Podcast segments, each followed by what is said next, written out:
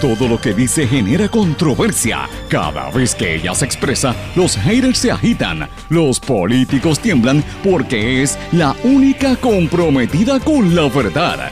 Periodista, bloguera, relacionista licenciada, analista de la noticia, escritora y le dicen la provocadora en las redes sociales. Y ahora comienza en blanco y negro con Sandra Rodríguez Coto.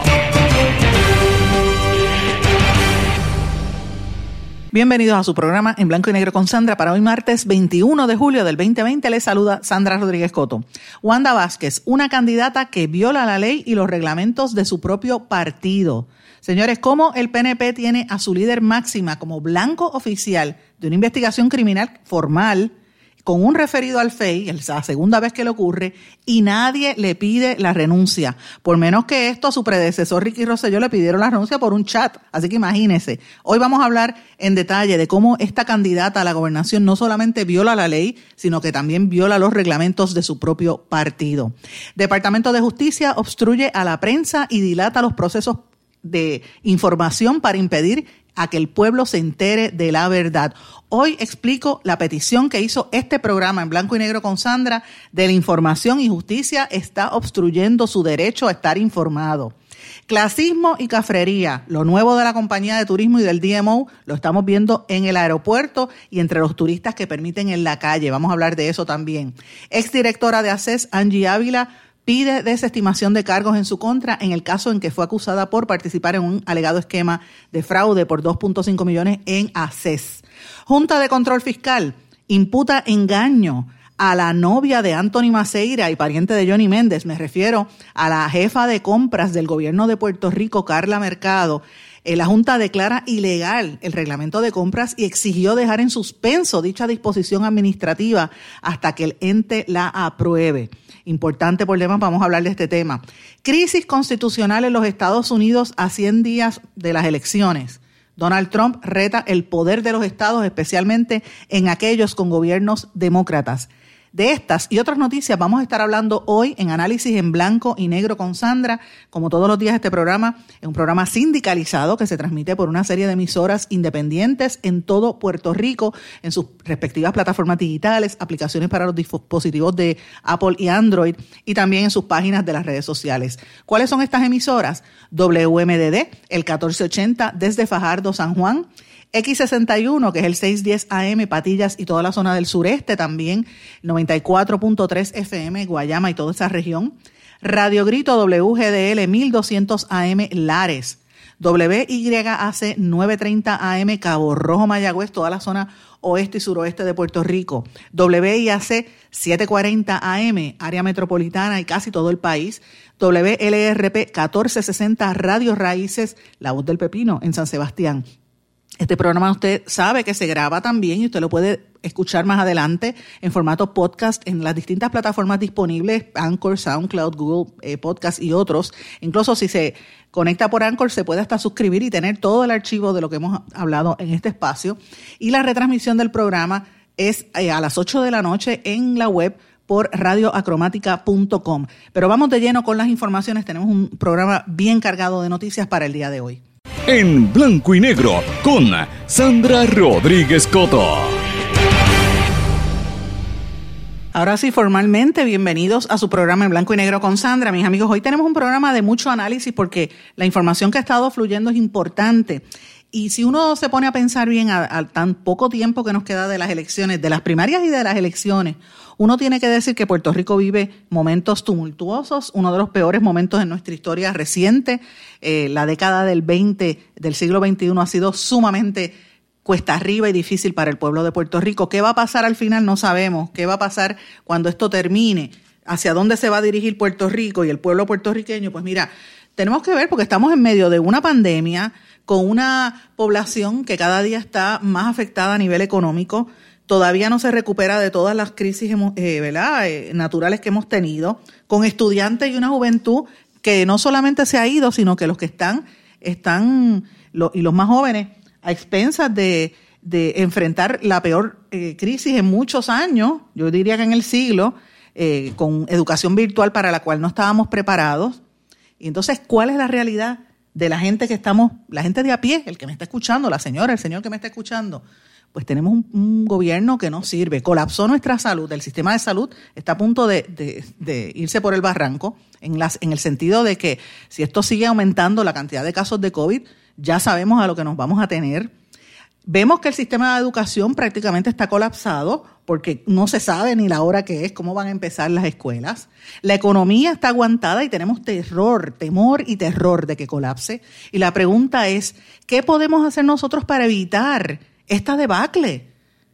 La respuesta del gobierno hasta ahora es un plebiscito y un referéndum el día de las elecciones y ahora una consulta constitucional. Así que miren cómo está el discurso político de, en este caso de Wanda Vázquez, la gobernadora, y cuán alejado está de la realidad que usted y yo vivimos a diario en este país como ciudadanos de Puerto Rico. Más que nada, ¿dónde está la ley y el orden? ¿Dónde se queda esto? ¿Cómo es posible que la líder máxima de un partido como es Wanda Vázquez esté oficialmente siendo blanco de una investigación criminal formal? Es la segunda vez que ha sido referida a un FEI, a un panel de un fiscal especial independiente, porque tiene, evidentemente, cometió ilegalidades, esa es la imputación, y nadie le está pidiendo la renuncia. ¿Sabe?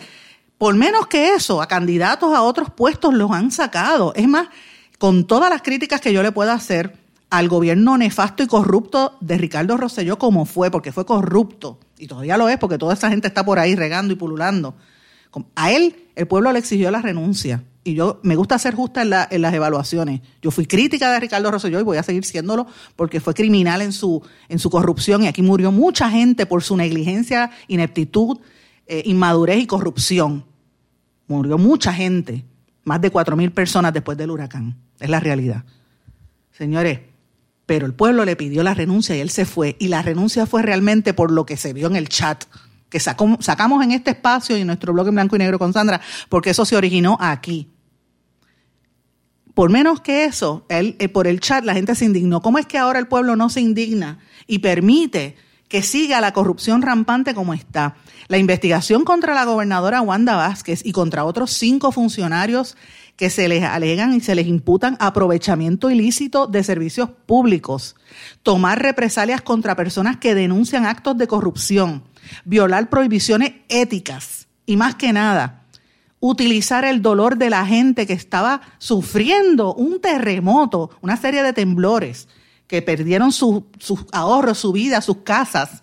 En, ese, en medio del miedo y del dolor, otra vez utilizar el dolor de la gente vulnerable para aprovechamiento político. Eso es lo que dice la resolución presentada por el panel del fiscal especial independiente.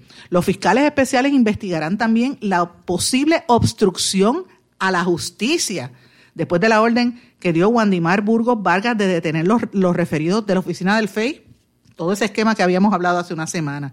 Así que la pregunta que nos tenemos que hacer todos es como una persona que ha sido acusada no una, sino dos veces, acusada por un FEI, aunque sabemos que en el Estado de Derecho no es lo mismo ser acusado que ser convicto, yo estoy clara, pero ¿cómo es posible que siga siendo candidata política Wanda Vázquez?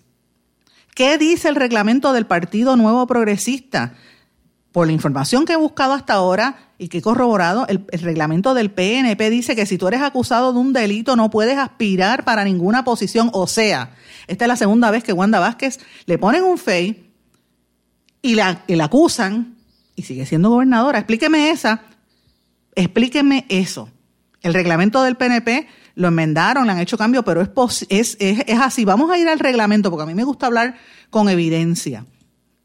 En la sección 2.5 del reglamento del Partido Nuevo Progresista sobre descalificación de candidatos, página 11, dice, y cito textualmente, Cualquier candidato podrá ser descalificado como tal si no cumple con los requisitos establecidos en el reglamento del partido, de este reglamento o del código electoral. Asimismo, podrá ser descalificado por cualquier violación a las leyes, reglas y reglamentos de la Comisión Estatal de Elecciones o el partido.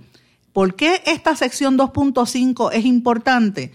Señores, porque Wanda Vázquez está violentando el propio reglamento, eso es lo que dice el reglamento del partido.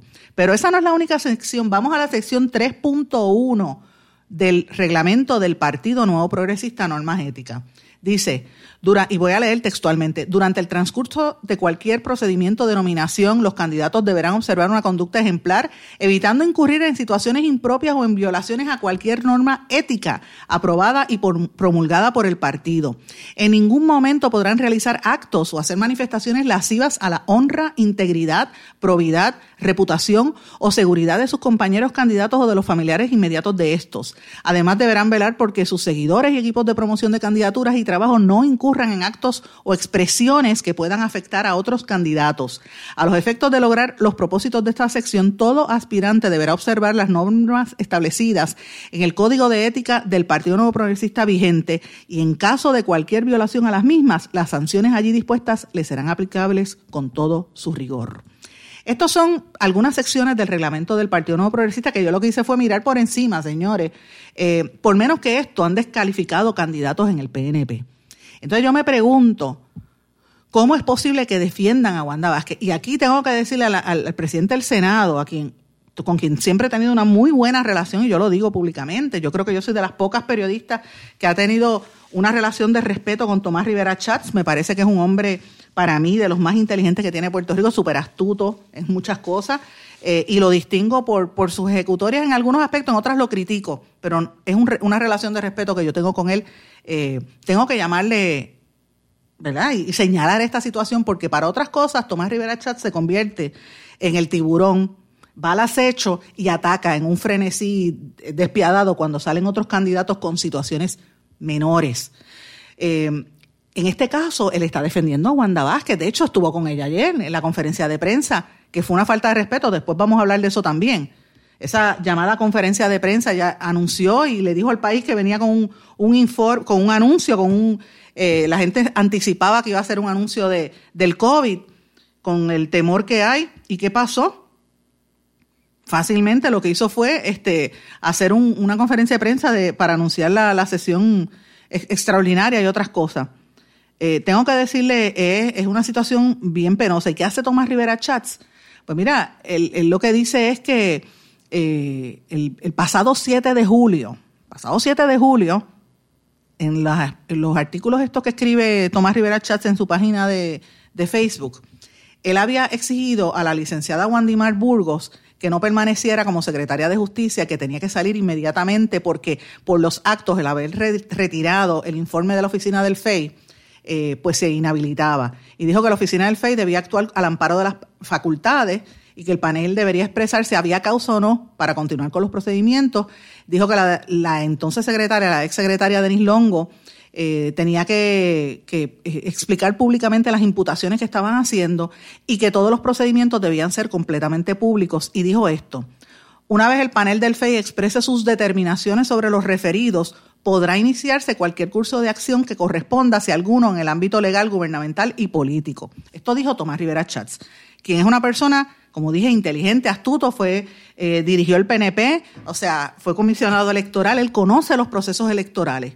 ¿Por qué él calla y defiende a Wanda Vázquez de este proceso? Es la pregunta. ¿Por qué lo hacen? Es la segunda vez que nombran le nombran un FEI a Wanda Vázquez. Yo quisiera saber cómo Tomás Rivera Chats, que a veces hacen un ruling súper rápido contra otros candidatos, está ahora defendiendo a la gobernadora. Y este, esta imputación, este, esta designación de un FEI, ¿es serio? Enfrentará cargos por, o sea, una investigación por el manejo de suministros. Volvemos a lo mismo, volver con el dolor humano.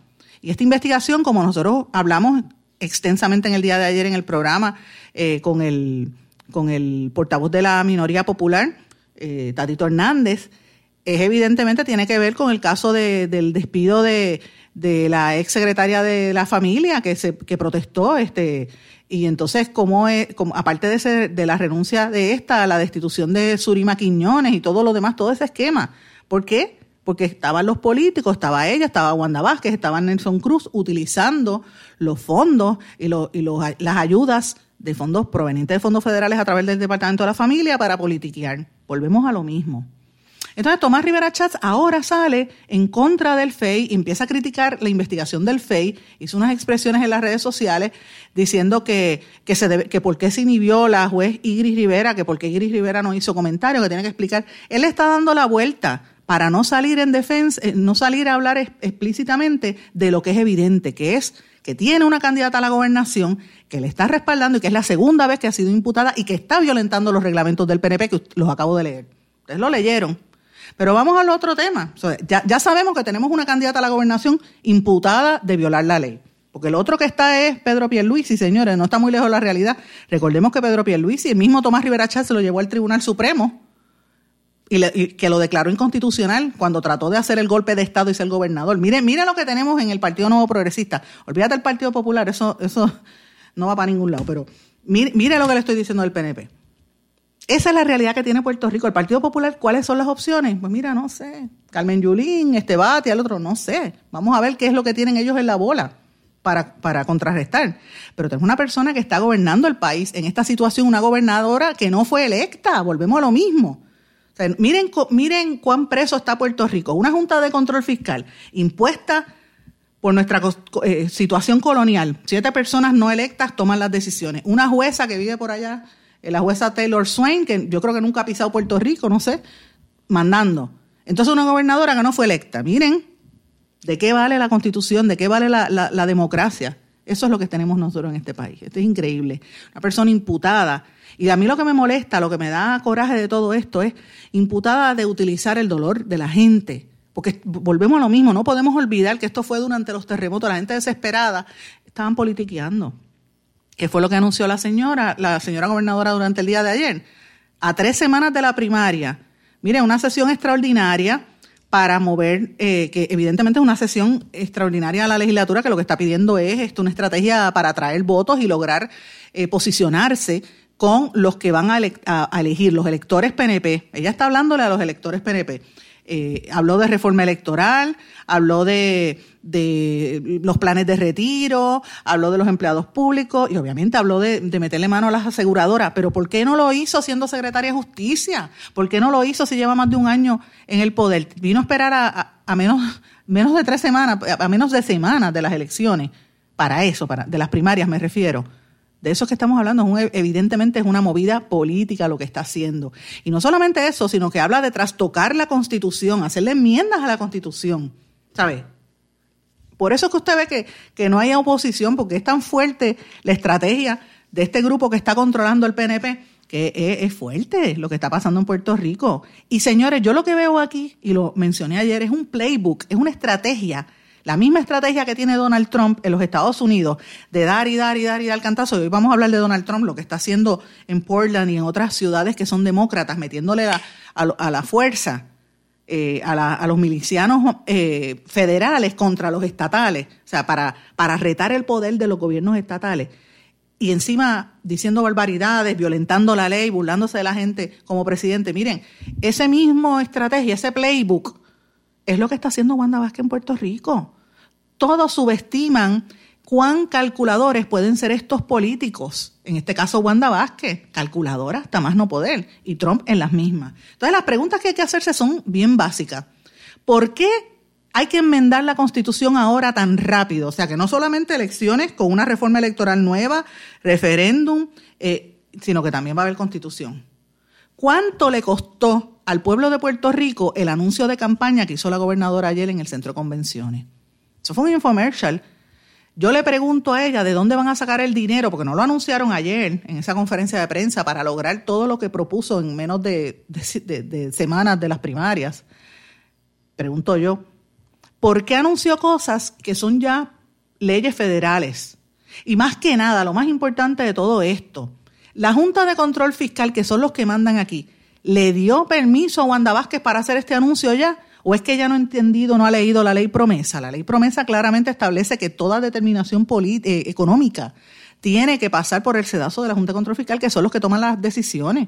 Miren, yo públicamente aplaudí ayer a la gobernadora o a la gente de Fortaleza, sencillamente porque habíamos hecho un reclamo la noche antes a nombre de la comunidad sorda que estuvieron llamando preocupados porque no tenían intérprete y sí tuvieron un intérprete en el evento de ayer y, yo lo aplaudí y lo aplaudo y le doy las gracias a la gobernadora y a la gente de, la fortaleza, eh, porque hicieron lo que tenían que hacer, tenían, cumplieron con la ley.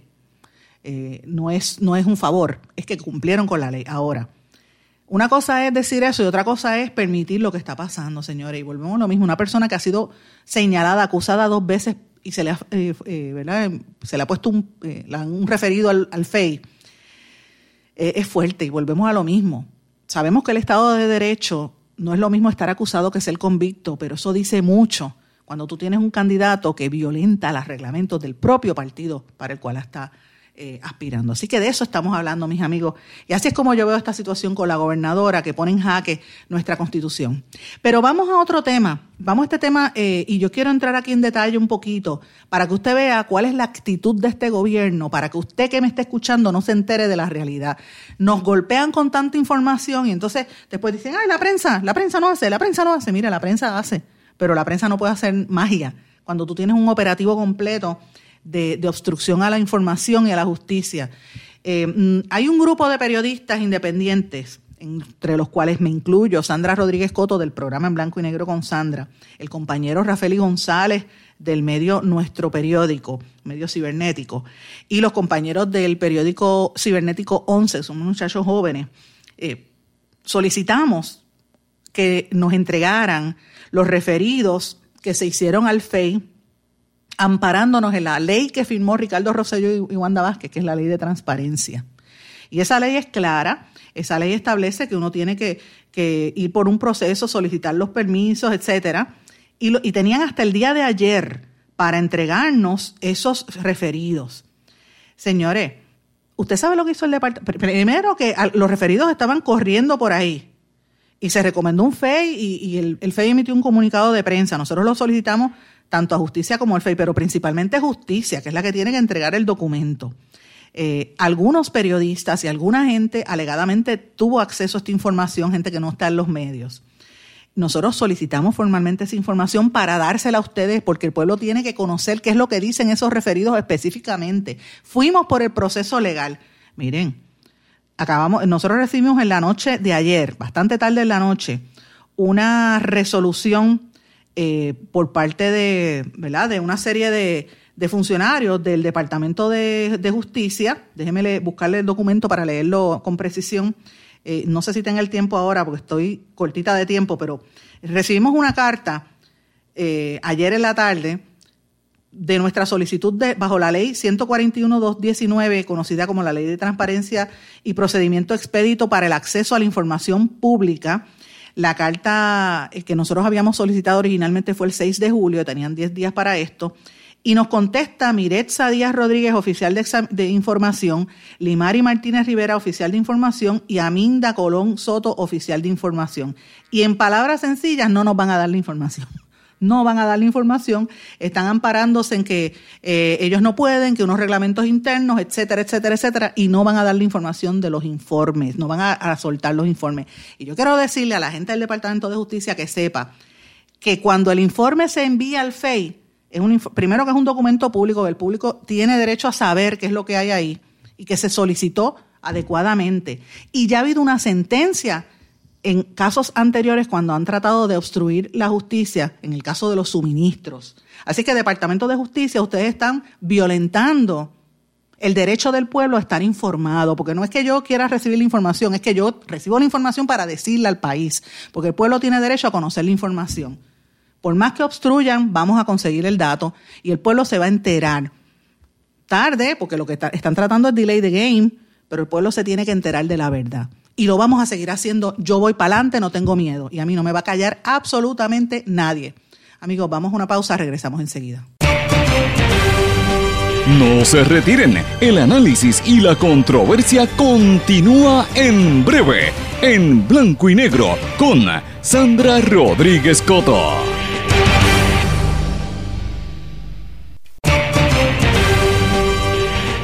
Y ya regresamos con el programa de la verdad, en blanco y negro, con Sandra Rodríguez Coto. Regresamos en blanco y negro con Sandra. Bueno, dije en el segmento anterior, antes de irnos a la pausa, que a mí no me iban a callar nadie, que yo voy a seguir buscando la información y comunicándosela al país porque alguien tiene que estar diciendo la verdad. Por lo menos alguien tiene que enterarse de algún lugar. Y yo tengo que decir que estoy siendo otra vez objeto de una campaña de trolls y de gente que está recibiendo pagos, sabrá Dios de dónde, que ahora una, persona por ahí en las redes sociales está en una campaña de descrédito. Me importa poco. Mi, mi trayectoria está ahí. Yo no cojo dinero de nadie. Yo trabajo honradamente y no soy payolera. En este medio no se permite la payola. Mire que mucha gente ha hecho un acercamiento, pero es que saben, yo, a mí ni se acerquen. Yo no cojo dinero por debajo de la mesa, yo no acepto almuerzo, yo no acepto ni siquiera un café de nadie. Yo hago mi trabajo. Si usted quiere pautar anuncio en la emisora o pautar anuncio en este programa, con mucho gusto, eso es un trabajo, pero eso no quiere decir que va a influenciar en absoluto el, decir la verdad en este, en este espacio. Así que los que están en esa campaña de descrédito, tiren para adelante. Que yo voy a seguir y después no se, no, no se asusten cuando vengamos nosotros con la información y saquemos la evidencia de lo que sabemos que está pasando. Así que, eh, honestamente, yo no le tengo miedo a los que están tratando de desacreditarme por ahí. Pero bueno, vamos, vamos a lo que de verdad es importante. Hay otras noticias que yo creo que tenemos que discutir durante el día de hoy que fueron sumamente importantes, contundentes, y me parece que, que están cambiando el escenario político de aquí a las elecciones. Ustedes recordarán que el año pasado hubo unos arrestos y unas acusaciones en las que estuvo, por ejemplo, la ex secretaria de, Educación Julia Kelleher y otros funcionarios y los contratistas que, que mandaban en el gobierno siendo contratistas, como está pasando ahora mismo en salud, por ejemplo, pues eh, pasó en, educación, en, en, otras agencias. Y entre esa, ese grupo de personas que fueron imputadas de delito se encontraba la señora Ángela Ávila, Angie Ávila, que era la directora de ACES, de la Administración de Servicios de Salud, la titular de la agencia. A ella la acusaron a nivel federal por participar en un fraude eh, estimado en 2.5 millones de dólares. Pues en la tarde de ayer, bastante tarde en la, tarde, le solicitó al juez, su defensa le solicitó al juez federal Pedro Delgado la desestimación de los cargos en su contra. Ella había sido acusada por un gran jurado por los cargos de conspiración y fraude electrónico. Hemos tratado de contactar al abogado Jason González eh, para, para, ver en qué estatus está este caso y por qué, en, qué se ampara. Eh, y él afirmó que los cargos contra su clienta no establecen los elementos del delito. Él planteó además que los cargos no establecen un elemento esencial porque no contienen ninguna acusación sobre un plan para defraudar, como se supone que requiera, la ley, ¿verdad? el estatuto de fraude electrónico. Además hay unos cargos particulares, el 19, donde él dice que es la conspiración para cometer robo, que no se relaciona al fraude y que él alega que ya no tiene nada que ver esto, eh, utilizando unos casos de referencia, el caso de Kelly versus Estados Unidos, entre otros. Así que él, él alega que el cargo de conspiración, los de los otros como de fraude electrónico, pues obviamente eh, eh, apuntan a que esta señora Ávila se enriqueció o que robó para enriquecerse, eh, lo cual pues no, no ocurrió. y tampoco dice que ella no tenía intención de recibir beneficio alguno al darle los contratos a la firma Video. Vamos a ver qué va a pasar sobre esto. Nosotros estamos buscando más información y vamos a tener con noticias de este caso en los próximos días y semanas, así que esté atento. No puedo dar más detalles porque tengo otra información eh, que quiero corroborar y por, por eh, acuerdo con, con, fuentes, hasta que no tenga el dato, pues no voy a revelar ninguna información, no, no es mi estilo. Yo, yo hablo cuando tenga el documento o la información de frente, pero bueno, eh, lo único que le digo es que ven, espere que viene algo por ahí. Hay otro tema que yo quiero mencionar brevemente. Ustedes se acuerdan que nosotros tuvimos en este espacio, y también yo lo tuve en un live, al presidente de la compañía Pasif, Jorge Rodríguez, el amigo Jorge Rodríguez, eh, que es un de los pocos empresarios en este país que se atreve a hablar a un quitado y hablar de frente como me gusta a mí conmigo y, no tiene no tiene temor a represalia porque no depende del gobierno y, es una diferencia fundamental. Pues yo recuerdo, para, para recordarle un poco a ustedes, Jorge Rodríguez y yo habíamos hablado del tema de la meritocracia y cómo en Puerto Rico en, en los gobiernos le dan los puestos a la gente por, por panismo.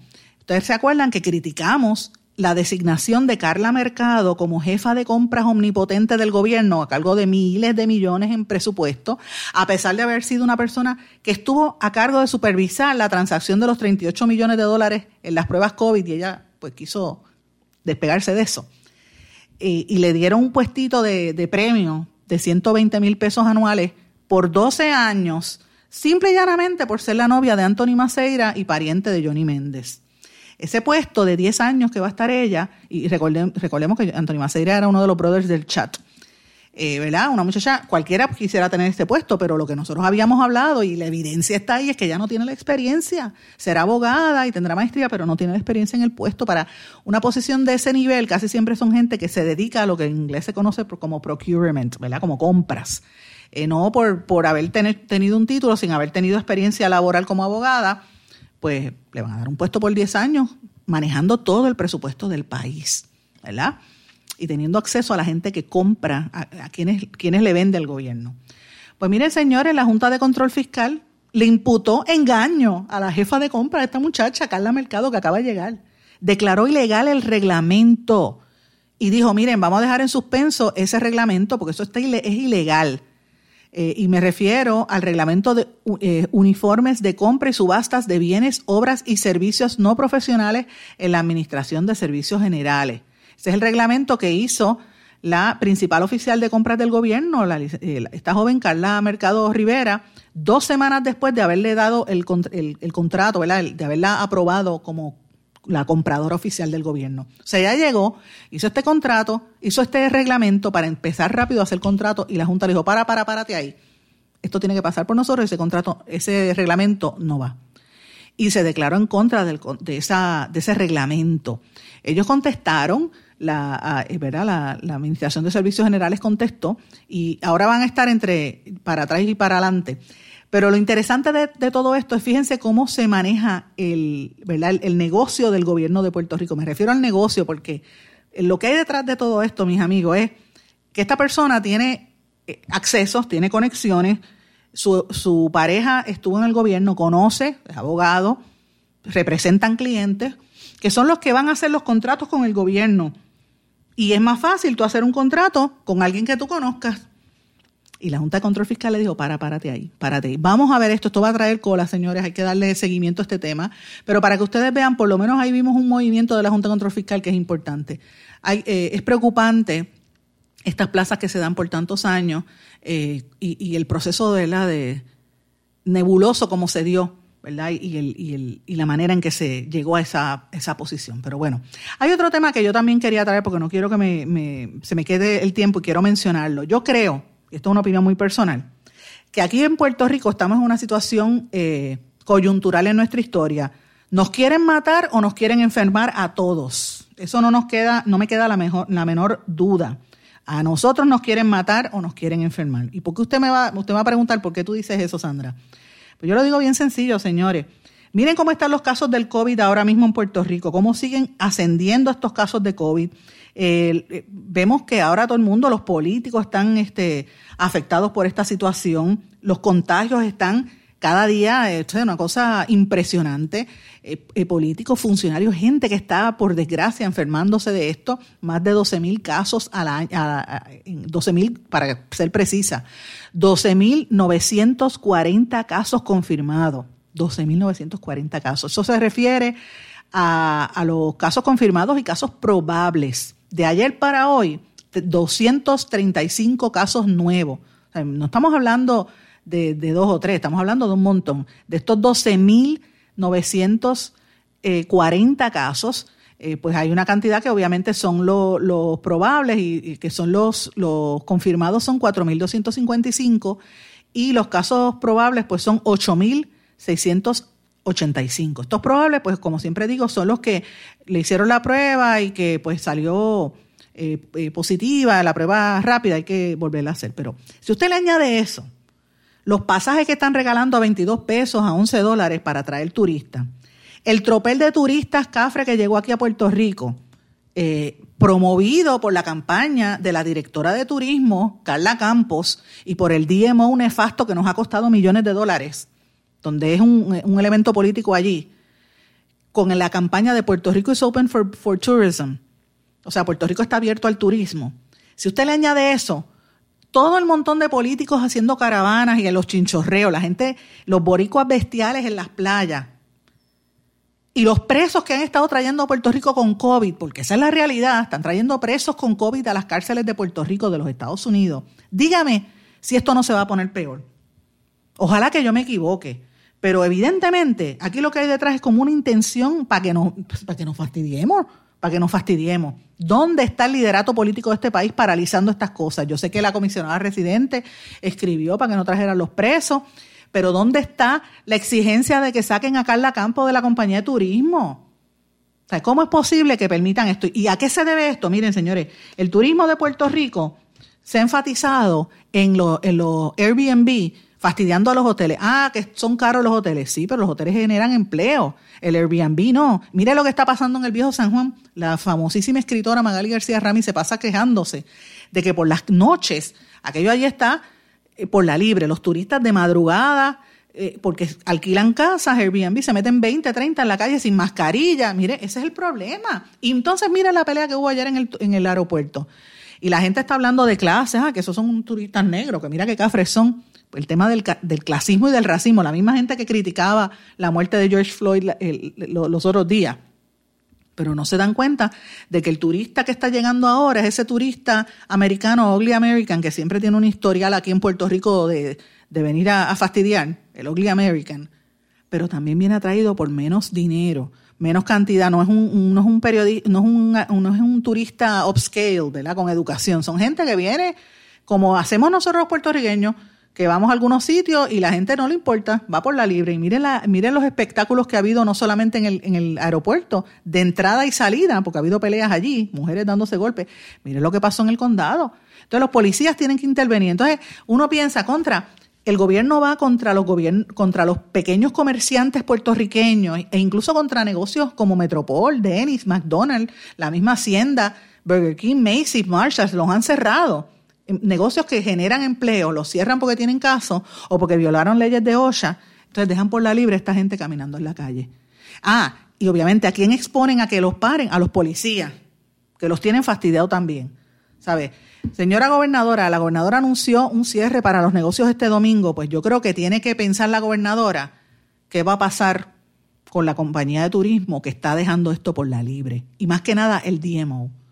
Vamos a controlar un poquito esto porque estamos hablando de vidas humanas, señores. Y me preocupa lo que está pasando en Puerto Rico. Vamos a una pausa, regresamos enseguida.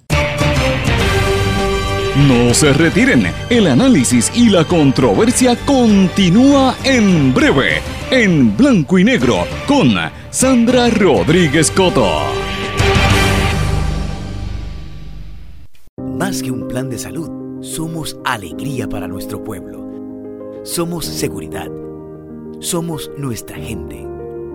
Más que un plan de salud, somos nuestra comunidad. Somos bienestar. Somos tu acceso a 64 hospitales, médicos y especialistas en todo Puerto Rico al cuidado de tu salud. Más que un plan de salud, Menonita es Puerto Rico. Plan de salud Menonita. Tu salud en buenas manos.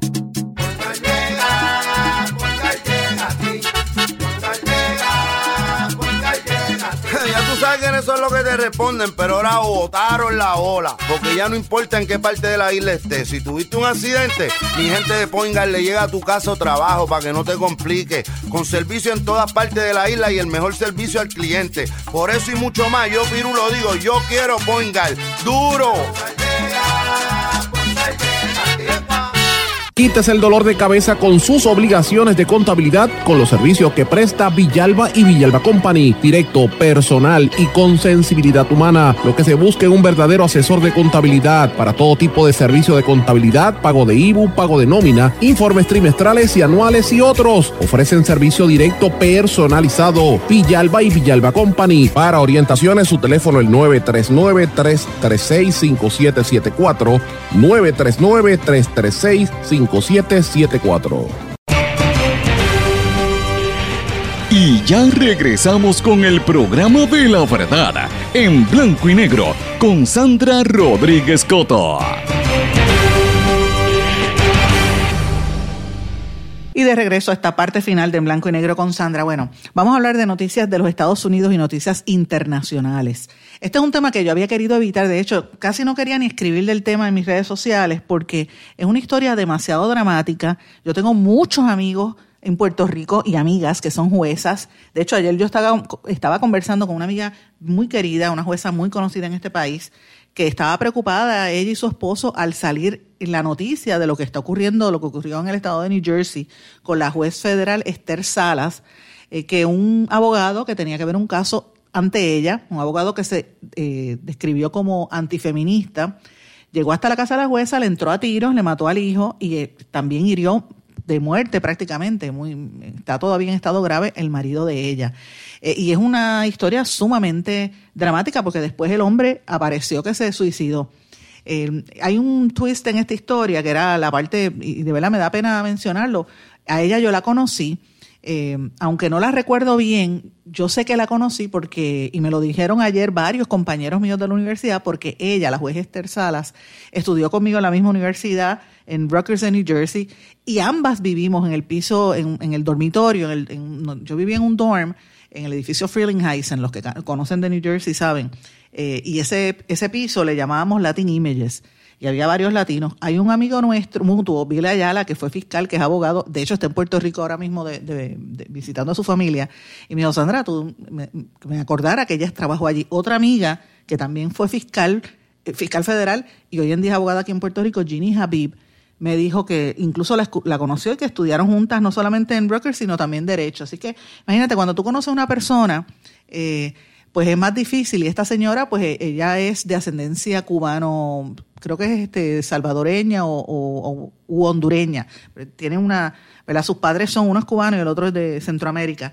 Eh, así que es, raro tu ver una jueza que es latina y encima de eso, pues ver esta situación es terrible.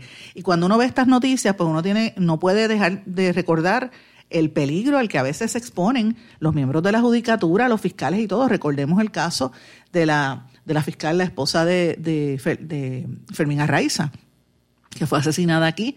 Eh, y entonces así es, así se exponen y uno se, pues tiene que pensar qué tipo de seguridad se le da entonces a los jueces y a los fiscales en estos casos de naturaleza criminal es, de verdad bien, bien terrible, es una tragedia eh, de grandes proporciones, así que me da pena y lo menciono, pero, pero francamente no había querido hablar del tema precisamente por toda esta situación. Pero bueno, yo quería hablar en este espacio, concentrarme un poquito hablar de la crisis constitucional que se está viviendo en los Estados Unidos hoy en día, que es tema en todas las historias de portada de todos los medios principales en la nación americana, New York Times, Los Angeles Times, es la noticia que usted está viendo eh, en cualquier medio, Fox, eh, de extrema derecha o de extrema izquierda, como usted quiera mencionarlo, eh, y es cómo el presidente Donald Trump, a, prácticamente 100 días de las elecciones, está retando el poder político eh, y eh, está amenazando los, los gobiernos de los, de los gobiernos demócratas en las ciudades donde hay gobiernos demócratas.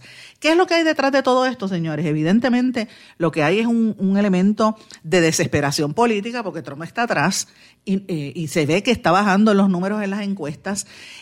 Permanecen las protestas porque hay ciudades como Portland, en, eh, que todavía están teniendo unas protestas muy fuertes por, por, los disturbios raciales, la gente no se ha quedado quieta, está molesto, eh, y entonces pues la estrategia del gobierno federal a través de Trump es para supuestamente sofocar esas protestas, pues entonces ellos están enviando agentes federales, prácticamente militares, a tirar gases lacrimógenos, a, frente a los policías del estado o de la ciudad, vienen los federales, eh, encapuchados, muchos de ellos, empiezan a tirarle a la gente. Eh, y obviamente la gente, ha habido muchas escaramuzas, muchos cruces. Eh, allá en, el estado de Oregon, la Casa Blanca y la Casa Blanca están enfrentados precisamente por eso. los cruces se han ido multiplicando porque después que se, lo que se ha denunciado es que los agentes federales van sin identificación van sin, sin, la gente no los ve, la gente no sabe ni quiénes son y de momento son agentes federales arrestando personas al frente de los policías estatales. Imagínense que aquí venga una protesta el primero, el primero de mayo, como siempre se hace, el Día de los Trabajadores, y de momento empiezan a entrar una gente que nadie sabe ni quiénes son a arrestar frente a, las caras de la policía sin que la policía se entere, porque ese es el problema. No están trabajando en conjunto. Eso es lo que está pasando allá. Y es un reto constitucional muy serio eh, y además de más de nada, más, que nada, es un reto eh, político, porque la Casa Blanca lo que dice es que están eh, utilizando a funcionarios del Departamento de Seguridad Nacional de hecho, dijo que la Casa Blanca que no va a abandonar la ciudad de, Portland, eh, Portland, Oregon. y que mientras tanto la ciudad dice, mira, esta gente lo que hace es al traerlo, pues los, los, que están protestando se ponen más violentos y no se van, y entonces se ponen, eh, eh, genera más, más vandalismo, porque la gente está molesta. El gobierno federal está utilizando la llamada ley de insurrección, que es una ley que se aprobó en el 1807 para permitir al presidente de los Estados Unidos convocar a una milicia para, protegerse, y cito, eh, y estoy haciendo una traducción, de incursiones hostiles de los indios. Después esta ley se utilizó por el ejército de los Estados Unidos en disturbios internos y para proteger los derechos civiles en los 60. Hay otra ley del 1878 que requiere la autorización del Congreso para el uso de militares dentro de la misma nación americana, eh, pero eh, pues obviamente eso es lo que aparentemente Trump quiere hacer desde que empezaron los disturbios por el asesinato de George Floyd. Cuando lo importante, o yo creo que lo que se debería hacer es fomentar un diálogo, sobre todo entre las razas, cuando Estados Unidos está cometiendo ahora mismo lo que yo considero un genocidio, porque lo que están haciendo con el COVID, de, de, arrastrar los pies con el tema del COVID, a quien más está afectando es a las minorías, particularmente a los negros americanos. Entonces, los afroamericanos, los latinos también están molestos, están tirándose a las calles a protestar porque no, porque les violan sus derechos, porque son ciudadanos de segunda categoría. Porque si tú eres negro o eres latino en los Estados Unidos, en el Estados Unidos de hoy, del 2020, eh, siempre ha pasado, pero ahora más que nunca, con esta política de Trump eh, que, le ha dado la, abierto la llave para el racismo rampante, le ha dado poder y autoridad a todos estos grupos que los tenían controlados de los neonazis y de los racistas del Ku Klux Klan. Mira, ahora mismo si tú eres negro o eres latino, ya eres sospechoso de cualquier crimen y tienes que andar mirando para cualquier esquina, porque en Estados Unidos el, el racismo está rampante, los acusan a ellos, las estadísticas están ahí, no es, no es casualidad que los que fueron hace años, hace siglos esclavizados, hoy en día sean los que están en las cárceles, porque por diseño quieren mantener a las minorías allá y ya las minorías se cansaron. Entonces, en vez de fomentar un diálogo, una conversación para que la, la nación eche hacia adelante, Trump viene con mano dura. Y eso es lo que está pasando. De hecho, Trump ya dijo que, y ya amenazó que de Oregon, de Portland, Oregon, se van a mover para Nueva York, para Filadelfia, para Detroit. Casualmente, ciudades y, en estados demócratas y ciudades con, alcaldes o, estados con gobernadores demócratas. O sea que es una cuestión que va más allá de la situación eh, racial, es una situación política. Y él los acusa de ser eh, demócratas liberales.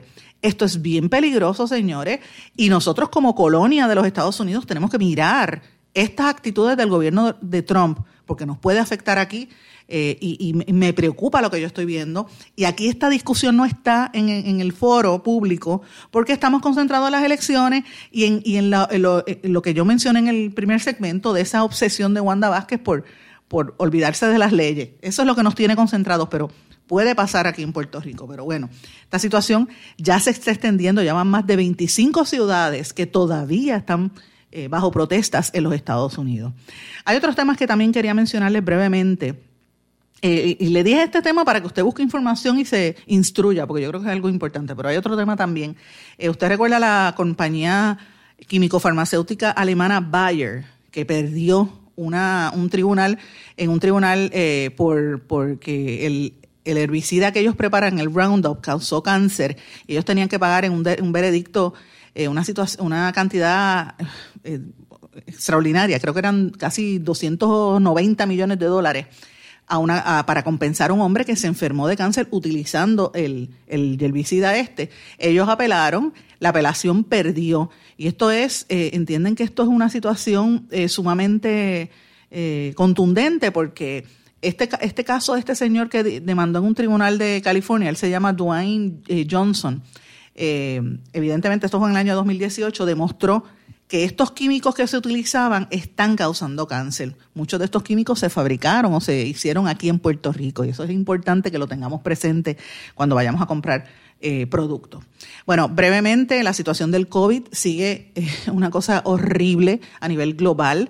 Eh, es interesante porque uno mira lo que está pasando en Estados Unidos y en Brasil, por ejemplo, lo compara aquí al ladito en Cuba. A nivel global ya se está identificando Cuba como uno de los países donde mayor eh, contraste se está dando. Eh, y desde que se enfrentó la situación, pues Cuba ha logrado detener los casos. De hecho, llevamos más de 24 horas, según eh, he estado viendo en Cuba, que no tienen ningún tipo de contagios. Ellos han logrado detener la expansión porque utilizan las mascarillas, lo que aquí en Puerto Rico han permitido por la libre. En Cuba, mira, si no tienes mascarilla, te fastidiaste. Compara eso con lo que está pasando en Estados Unidos.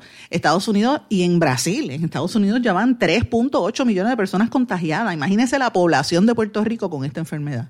Por eso que hay que tener mucho cuidado. Y uno va país por país, Guatemala, Costa Rica, Honduras, El Salvador, Panamá, República Dominicana, todos estos países en la región del Caribe y de Centroamérica siguen creciendo la cantidad de contagios, lo mismo que en México y los estados de los Estados Unidos, olvídate, Arizona, Texas, Florida, es una situación horrorosa. De hecho, eh, mientras están tratando de ensayar para las vacunas, vemos que siguen aumentando las muertes, por lo menos en Estados Unidos, más de ciento, casi 143 mil muertes. Es una situación impresionante. El gobernador del estado de la Florida, Ron DeSantis, fue demandado porque él quiere reabrir las escuelas, así que los nenes que se fastidien con, el, con, con la epidemia como está ya en, en Florida. En Europa, los líderes europeos acuerdan un plan de recuperación económica después de la pandemia. Van a eh, generar cerca de 750 mil millones de euros eh, y ellos dicen que esto va a ser una como una, una, especie de plan Marshall para que la economía en Europa pues no se detenga. Eh, algunos de los países que más beneficiados van a estar, por ejemplo, es eh, España e, e, Italia, que son muchos de los más impactados por esta situación. de hecho, 140 mil millones de euros le van a dar España, para que tengan una idea, que hasta ahora mismo otra vez cerrando después que habían abierto. sin embargo, uno de los principales fondos de inversión en toda Europa está mencionando, esto lo publicó Financial Times, que si estas medidas no se toman, hay un riesgo grande de que, y ellos están vaticinando la madre de todas las recesiones precisamente por esta situación del COVID. Eh, antes de irme mencionó brevemente, porque no tengo casi tiempo, eh, un tribunal de Ecuador eh, ratificó la sentencia de ocho años de cárcel al expresidente Rafael Correa y a otros 20 exfuncionarios eh, la sentencia fue de marzo pasado, ustedes recordarán, por el tema del cohecho agravado. ¿no? Se le imputan unos, presuntamente financiar campañas con dinero de empresarios estatales eh, y un caso de sobornos. Así es que la corrupción sigue rampante en, en, todo el mundo, en América Latina también, y de esto vamos a estar escuchando bastante en los próximos días. Bueno, mis amigos, hoy es martes, es un día de mucha información. Quise darle todo lo que encontré, pero no me queda más tiempo. Vamos a mantener esta conversación y este diálogo a través de las redes sociales. Usted sabe que me puede escribir en mi Facebook o en mi Twitter, en Instagram, Facebook y LinkedIn, Sandra Rodríguez Coto, Instagram y Twitter, SRC Sandra, o me envía su correo electrónico a en blanco y negro con Sandra, arroba gmail.com. Que pasen todos, muy buenas tardes. ¿Se quedó con ganas de más? Busque a Sandra Rodríguez Coto en las redes sociales o acceda a en blanco y porque a la hora de decir la verdad solo hay una persona en la cual se puede confiar. Sandra Rodríguez Coto en blanco y negro.